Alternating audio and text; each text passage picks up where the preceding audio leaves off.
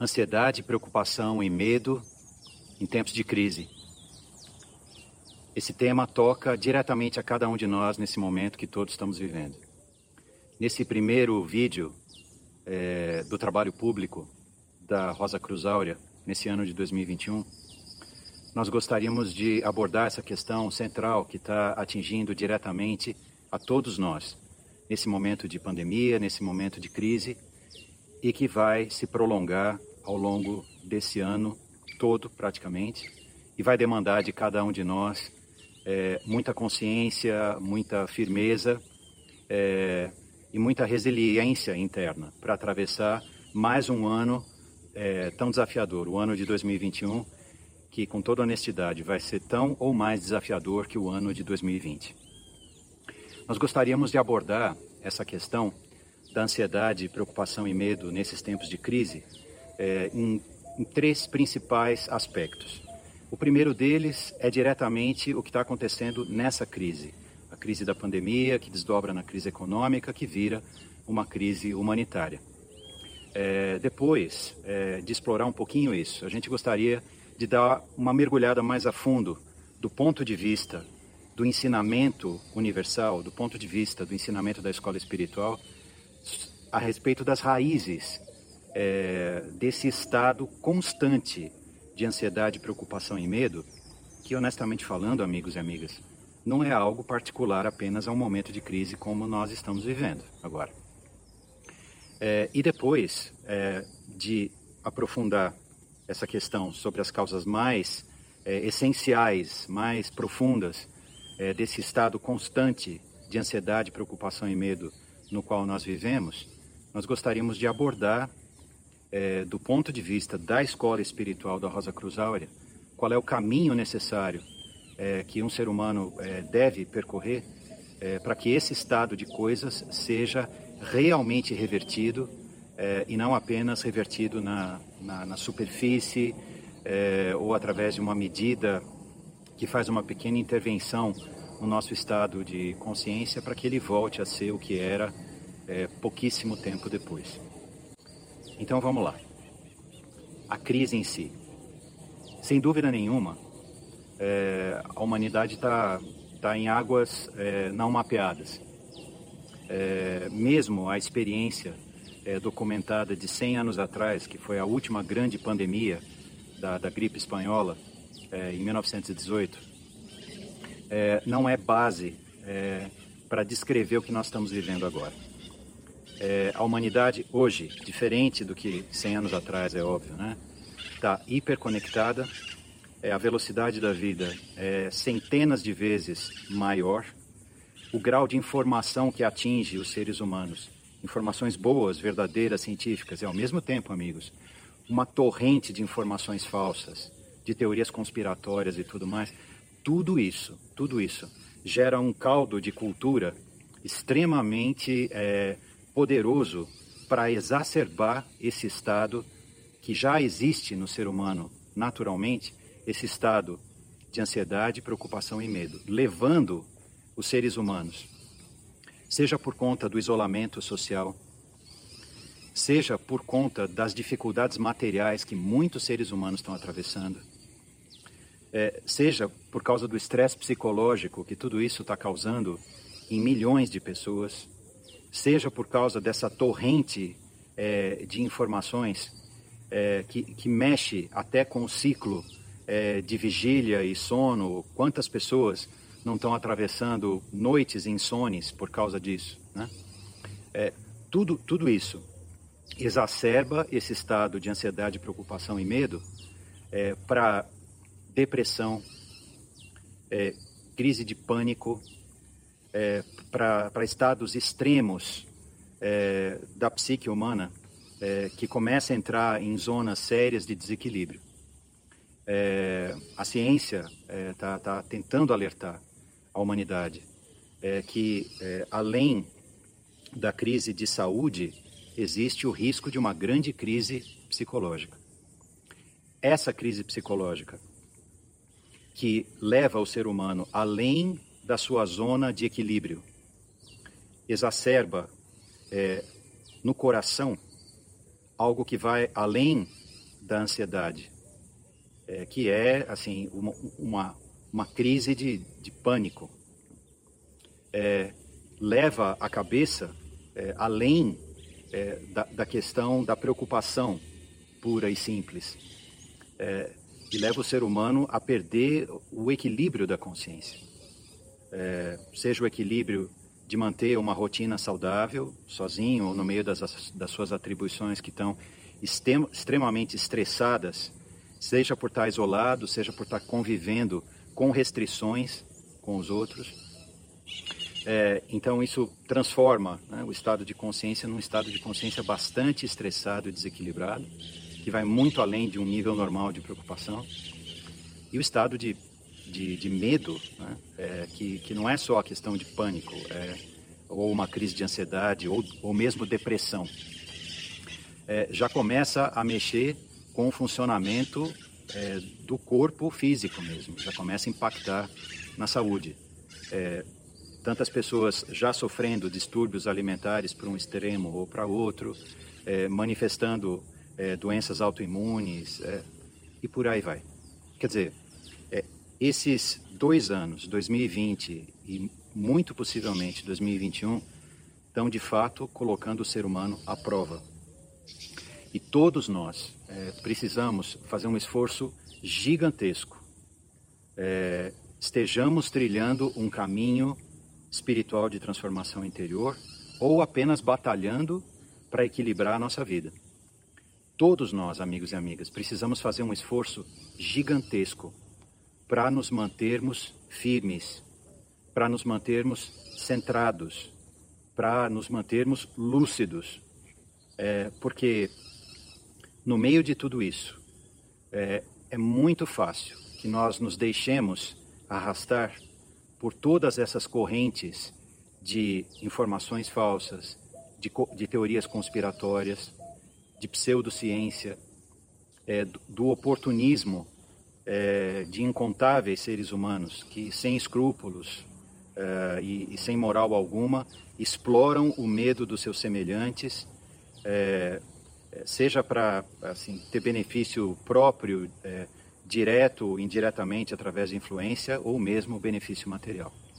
Nós precisamos é, fazer um esforço muito grande para atravessar esse momento da melhor maneira que nos for possível. Seguramente esse momento vai passar. É, felizmente, é, as primeiras etapas do processo de vacinação mundial já começaram. É, não existe é, tratamento é, cientificamente comprovado é, em relação a essa pandemia. Então, utilizando esses meios que a ciência aprova, utilizando essas vacinas, que sim são seguras, foram testadas o suficiente é, para que elas sejam capazes de imunizar gradativamente a população, nós vamos sair disso. É, mas nós precisamos fazer esse esforço para atravessar esse período é, da melhor maneira possível. E, e até para ajudar não só aqueles que estão procurando um caminho de transformação espiritual, mas que estão buscando apenas um ponto de equilíbrio nas suas vidas. Né? Que, que, equilíbrio esse que está completamente impactado é, e está sofrendo com tudo isso que a gente está falando aqui, é que nós gostaríamos de aprofundar agora um pouco mais. Para aqueles que querem se aprofundar nisso, na segunda parte desse vídeo, quais são as raízes mais profundas desse estado que agora está é, é, no seu extremo, nesse estado que está agora exagerado, dessa ansiedade, preocupação e medo que estão se manifestando praticamente quase como crises é, de depressão, como é, desequilíbrio psicológico, como é, crises de pânico, de ansiedade e é, o impacto geral na, na saúde corporal do ser humano.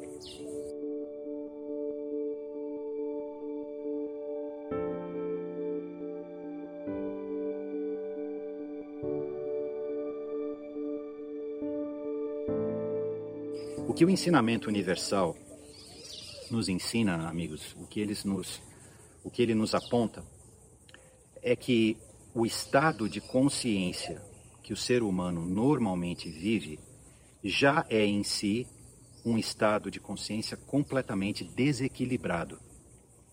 Um estado de consciência que sofre já de uma doença muito profunda, muito mais antiga do que qualquer pandemia ou qualquer mal que esteja se manifestando agora, que está apenas pegando esse estado e levando para o limite.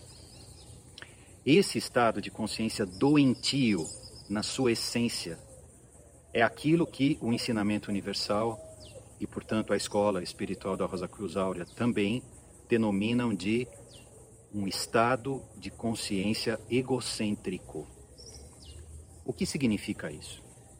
Isso significa que a nossa consciência, aquele que em você, que em mim, mesmo, mesmo inconscientemente, mesmo intuitivamente, diz eu sou, e busca a fonte mais profunda da sua identidade, busca a definição da sua experiência e busca utilizar é, toda a riqueza desse mundo interior é, para gerar uma vida cheia de propósito, é, isso significa que esse, essa consciência, esse estado está completamente colado, apegado, identificado às suas próprias projeções.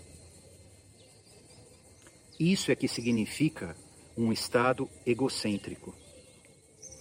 Esse estado praticamente natural da nossa consciência, que funciona assim quase como por default. É, é o que determina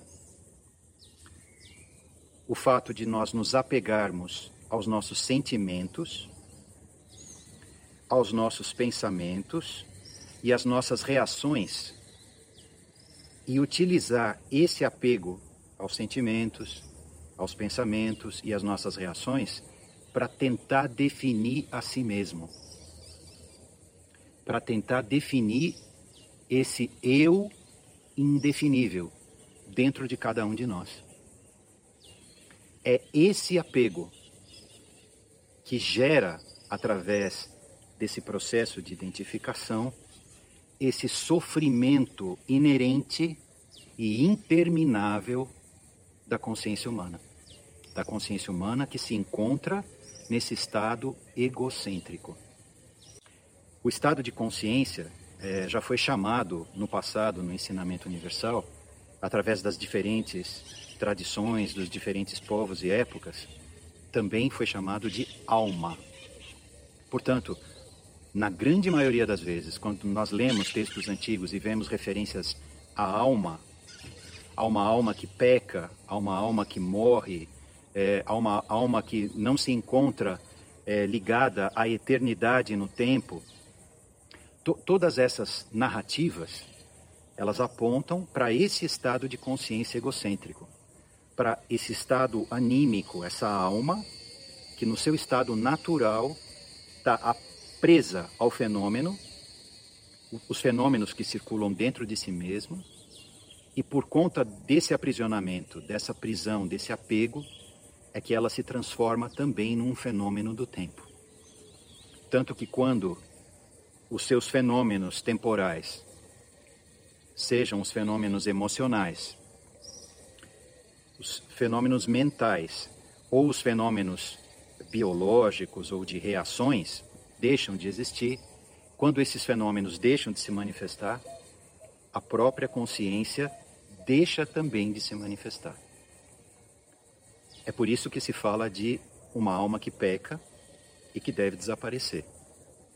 Traduzindo isso numa linguagem mais simples, atual e direta, significa que uma consciência que se encontra presa aos fenômenos que circulam dentro dela, quando os fenômenos deixam de existir, a consciência para de se manifestar.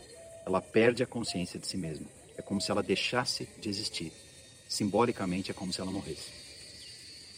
Então, é, esse estado de coisas, esse apego aos sentimentos, aos pensamentos e às reações, e não é à toa que nós estamos apontando para diferentes é, instâncias é, do ser humano aqui, a gente já vai explorar isso daqui a pouco. É, esse apego, esse estado de coisas é que determina esse sofrimento. Vamos tentar explorar um pouquinho mais isso agora. Por que a gente fala de sofrimento? Porque o apego ao fenômeno é a coisa mais antinatural que existe. É como se nós quiséssemos congelar o tempo, parar o tempo, impedir que as coisas acontecessem. E disséssemos para nós mesmos, mesmo sem saber, tal sentimento, tal sensação é boa, essa outra é ruim.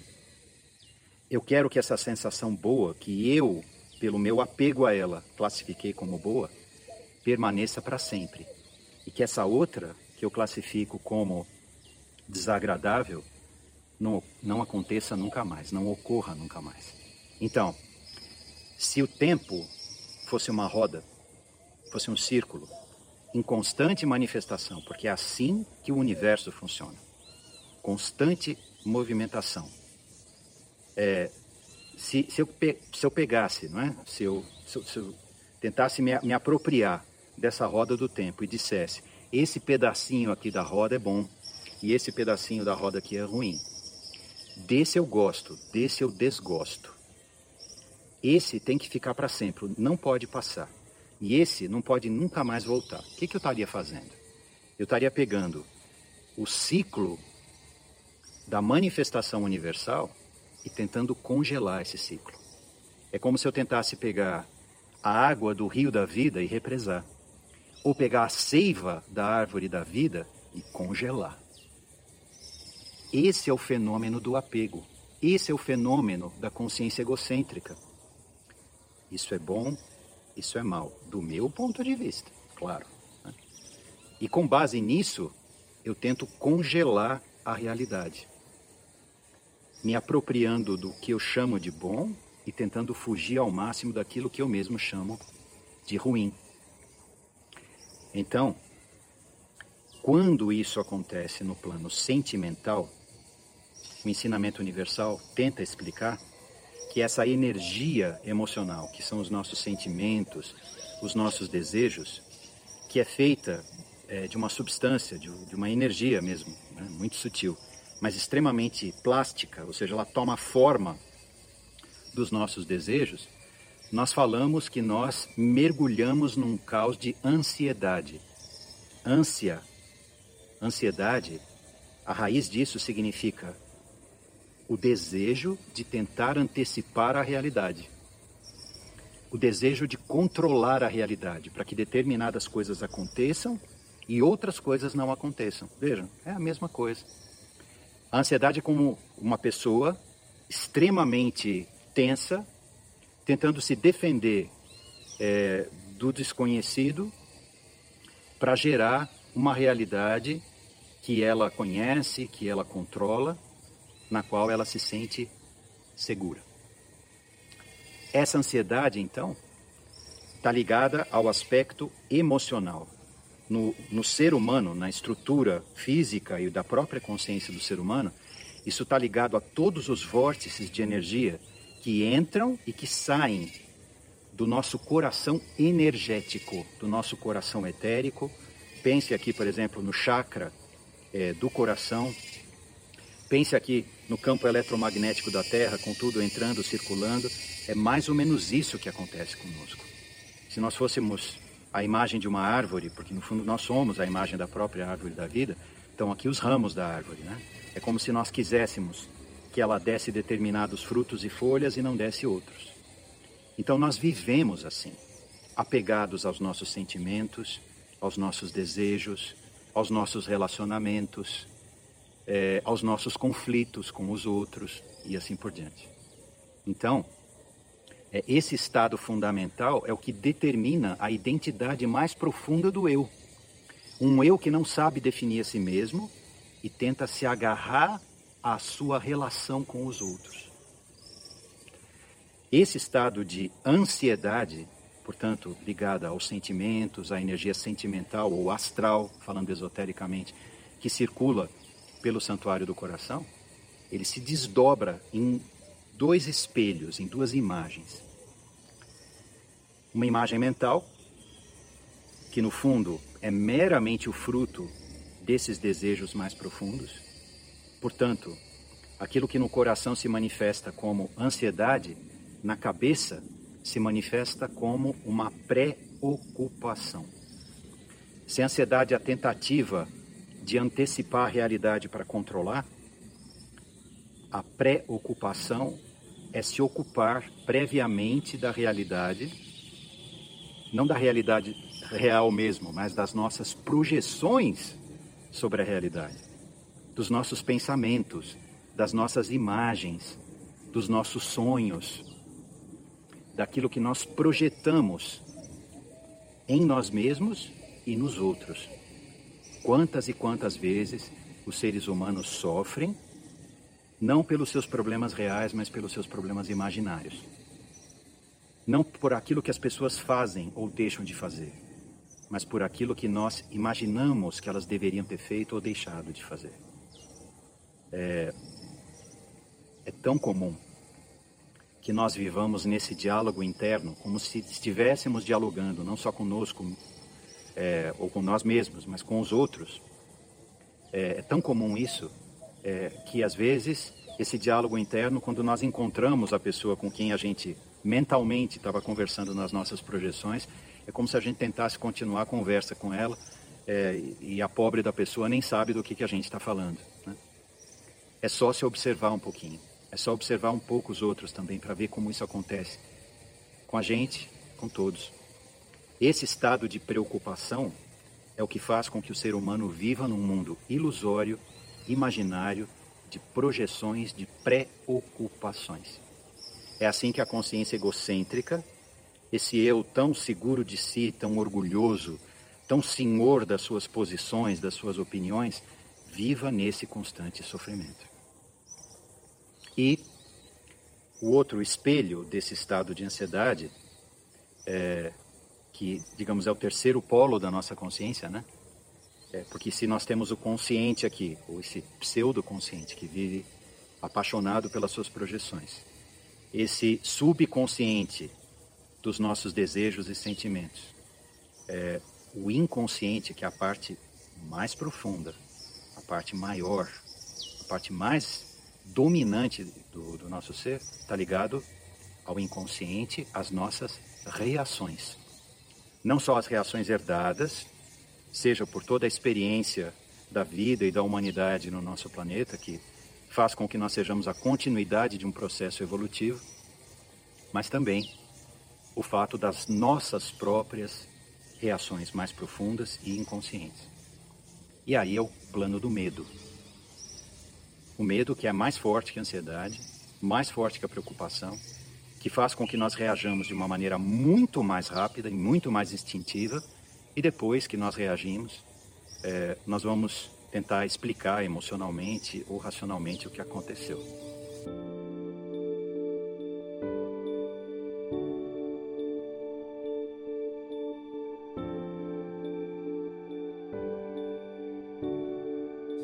Amigos, amigos e amigas, essa situação da consciência egocêntrica, que vive mergulhada nesse caos de ansiedade, preocupação e medo, é algo que não se consegue transformar assim, por uma decisão da vontade, é, por, por, por um desejo de ser diferente, ou por alguma técnica ou treino que faz com que nós tenhamos algum tipo de reação na superfície diferente mas que quando o calo aperta, a gente volta a reagir exatamente como a gente sempre reagiu.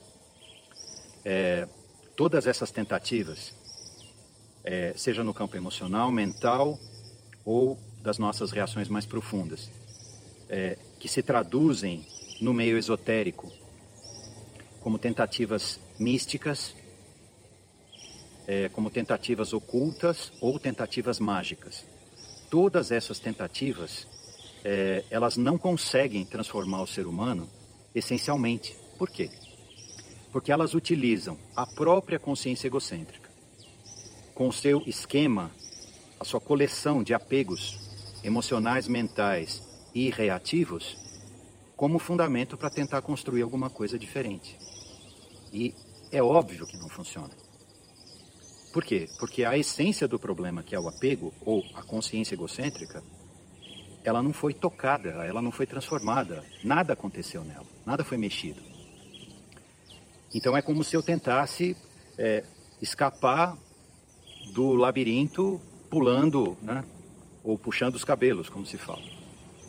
é, não vai dar certo. O máximo que vai acontecer é que durante um período de tempo relativamente curto, o meu estado de funcionamento, o estado de funcionamento da minha consciência vai ser um pouco diferente. Mas não vai ser fundamentalmente diferente. É como se aqui, nesse momento, ó, eu fiquei na ponta dos pés.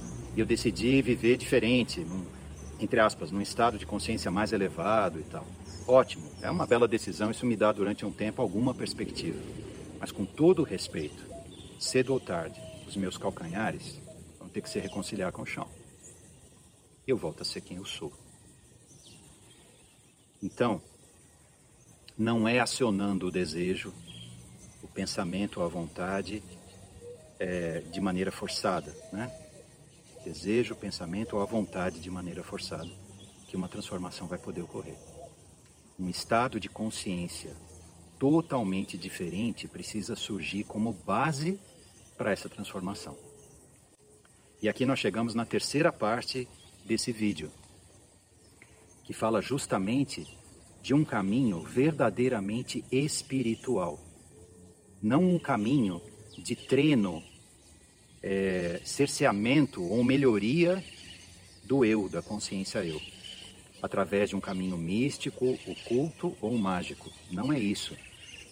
Esse caminho verdadeiramente espiritual começa ele começa onde todos esses caminhos já acabaram. Não porque alguém falou, é, não porque se leu em algum lugar, mas principalmente porque nós reconhecemos isso em nós mesmos. Reconhecemos que nós somos o limite, nós somos a muralha, nós somos a grande barreira que precisa ser ultrapassada. E esse reconhecimento só vem quando o ser humano já se fartou de tudo isso, já está exausto dessa tentativa de transformar a si mesmo de maneira forçada e também pelo fato de reconhecer uma e outra e todas as vezes que essas tentativas não o levaram a lugar algum. Esse reconhecimento é o sinal de um amadurecimento radical da consciência. É como se a consciência eu se desencantasse do seu próprio eu. Como se o eu reconhecesse que ele mesmo é o grande apego, ele mesmo é a grande fonte do sofrimento, individual e coletivo. Diante da sobriedade desse reconhecimento, diante da profundidade é, desse insight, digamos assim, é que desperta ao mesmo tempo o princípio de uma nova consciência. Não que esse princípio de uma nova consciência já não estivesse desperto e já não estivesse ali. Esse princípio, o princípio da consciência universal, do verdadeiro ser, da eternidade do, no tempo, é o próprio eixo do universo. O eixo do universo que está em todas as partes, em todos os seres. Então, não é, é que esse ser universal, entre aspas, simbolicamente falando, essa grande divindade universal, precisasse vir de algum lugar de fora para dentro. Ela já estava ali, porque ela é o coração de cada átomo, de cada partícula, de cada ser humano, do micro-universo, do microcosmo que nós habitamos. Ela já estava ali, mas era a nossa consciência que vivia de costas para ela. Vivia com os olhos fechados para ela, os ouvidos fechados, com olhos que não viam e ouvidos que não ouviam, simbolicamente falando, como já foi dito no passado. Essa consciência egocêntrica, que passou pelos golpes da experiência e despertou para a ilusão de si mesma, se torna receptiva a esse núcleo verdadeiro, a esse centro onipresente de toda a vida. E esse centro toca o núcleo da consciência. E a consciência percebe. No começo é uma voz inquietante, que apenas desestabiliza o eu e transforma o eu num buscador de si mesmo, num buscador da verdade. Porque ele começa a perceber que os seus apegos emocionais, mentais e de reações não são ele mesmo. Ele começa a perceber a farsa dentro da qual ele mesmo vive. Essa ciranda de desejos e de sentimentos e emoções e pensamentos e projeções e reações, ele começa a perceber que ele é a própria prisão. E mesmo sem saber, sem ser capaz de traduzir isso em palavras, ele começa uma busca. Uma busca que pode ter começado nessa vida ou pode ter começado em vidas anteriores, desde o momento em que ele se manifestou como um ser humano. Esse ser humano, então, ele vai se tornar um buscador. E no momento em que ele se tornar um buscador, ele pode de verdade começar a trilhar um caminho de transformação do seu coração, ligando o seu coração ao coração do universo, a centelha do espírito, a centelha universal que se encontra dentro dele. Com base nessa ligação, se produz a luz de uma nova consciência na cabeça. Uma transformação completa ocorre em toda a estrutura da sua consciência, em toda a sua estrutura mental.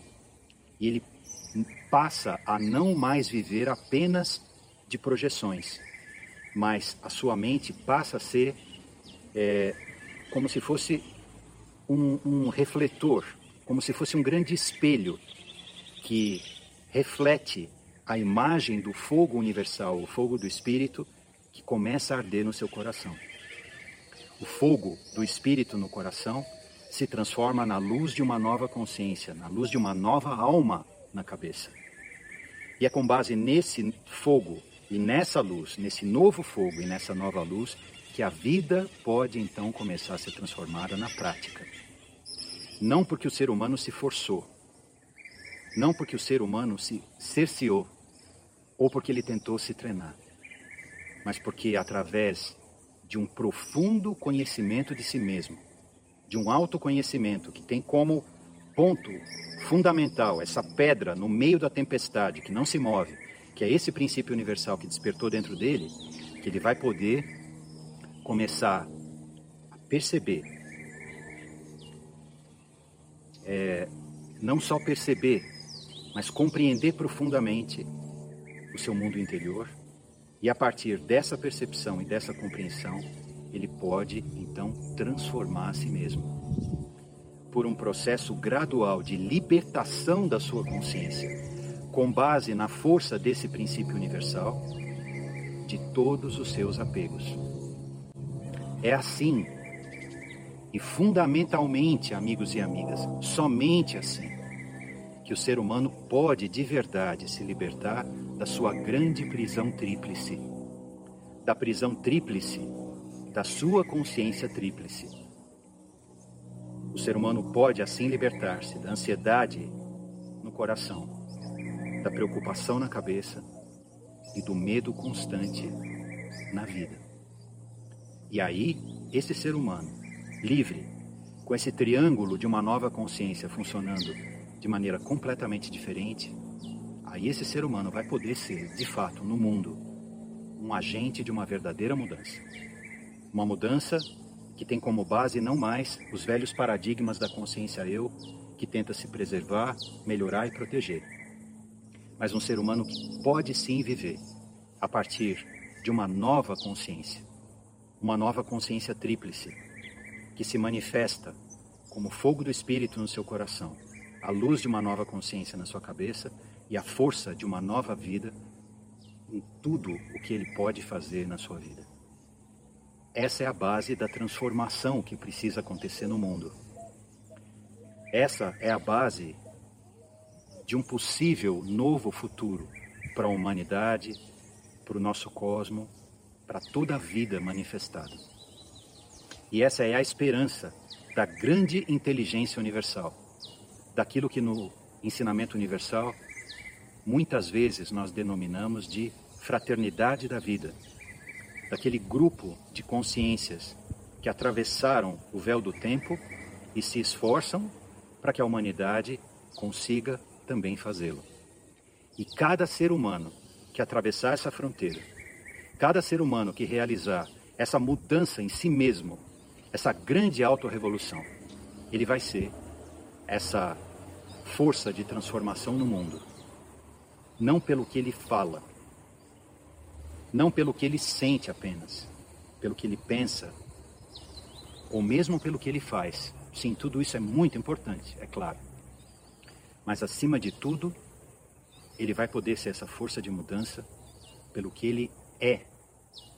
Porque ele não vai mais apenas falar, ansiar ou perseguir uma mudança. Esse ser humano será a própria mudança que precisa se manifestar no mundo. Esse é o grande horizonte com o qual as escolas espirituais trabalham. Foi esse horizonte que guiou as escolas espirituais do passado, esse é o horizonte que guia as escolas espirituais deste momento, e é esse horizonte que vai continuar guiando o trabalho das escolas espirituais no futuro.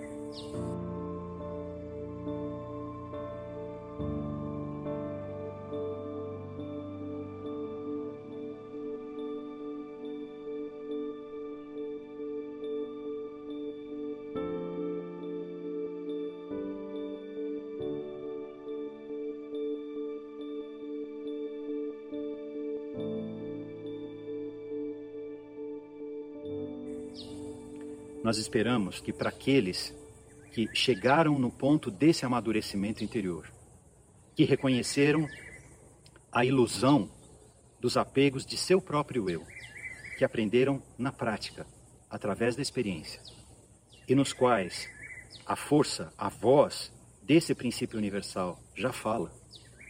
Nós esperamos que para esses seres humanos essa mensagem ecoe, faça sentido e que, acima de tudo, os mobilize no sentido de utilizar o tempo precioso das suas vidas dedicado a esse maravilhoso e absolutamente necessário processo de transformação da consciência e de autorrevolução da vida. Os nossos votos a todos aqueles que buscam trilhar um caminho espiritual ao longo desse ano tão desafiador de 2021 e também a todos aqueles seres humanos que estão buscando encontrar o verdadeiro centro das suas vidas. Os nossos votos de que esse caminho interior seja encontrado e que esse verdadeiro centro seja finalmente descoberto. Muito obrigado pela atenção de vocês. Fica aqui o nosso convite para que vocês participem é, de todas as palestras públicas que são organizadas virtualmente e semanalmente é, pela Escola Espiritual da Rosa Cruz Áurea, é, no YouTube, no Facebook, no Instagram, na nossa página é, é do nosso site da internet. Tudo isso está à disposição de vocês, todos esses links. Fica aqui o convite para que vocês participem desses encontros onde nós tentamos aprofundar esses temas, é, ouvir as, as perguntas e os questionamentos essenciais de vocês e tentar juntos construir uma resposta é, que faça sentido na vida. É, e fica aqui também o nosso convite para todo é, o material que a escola é, já publicou e que vai publicar também. Muito obrigado, é, queridos amigos e amigas, e até um próximo encontro.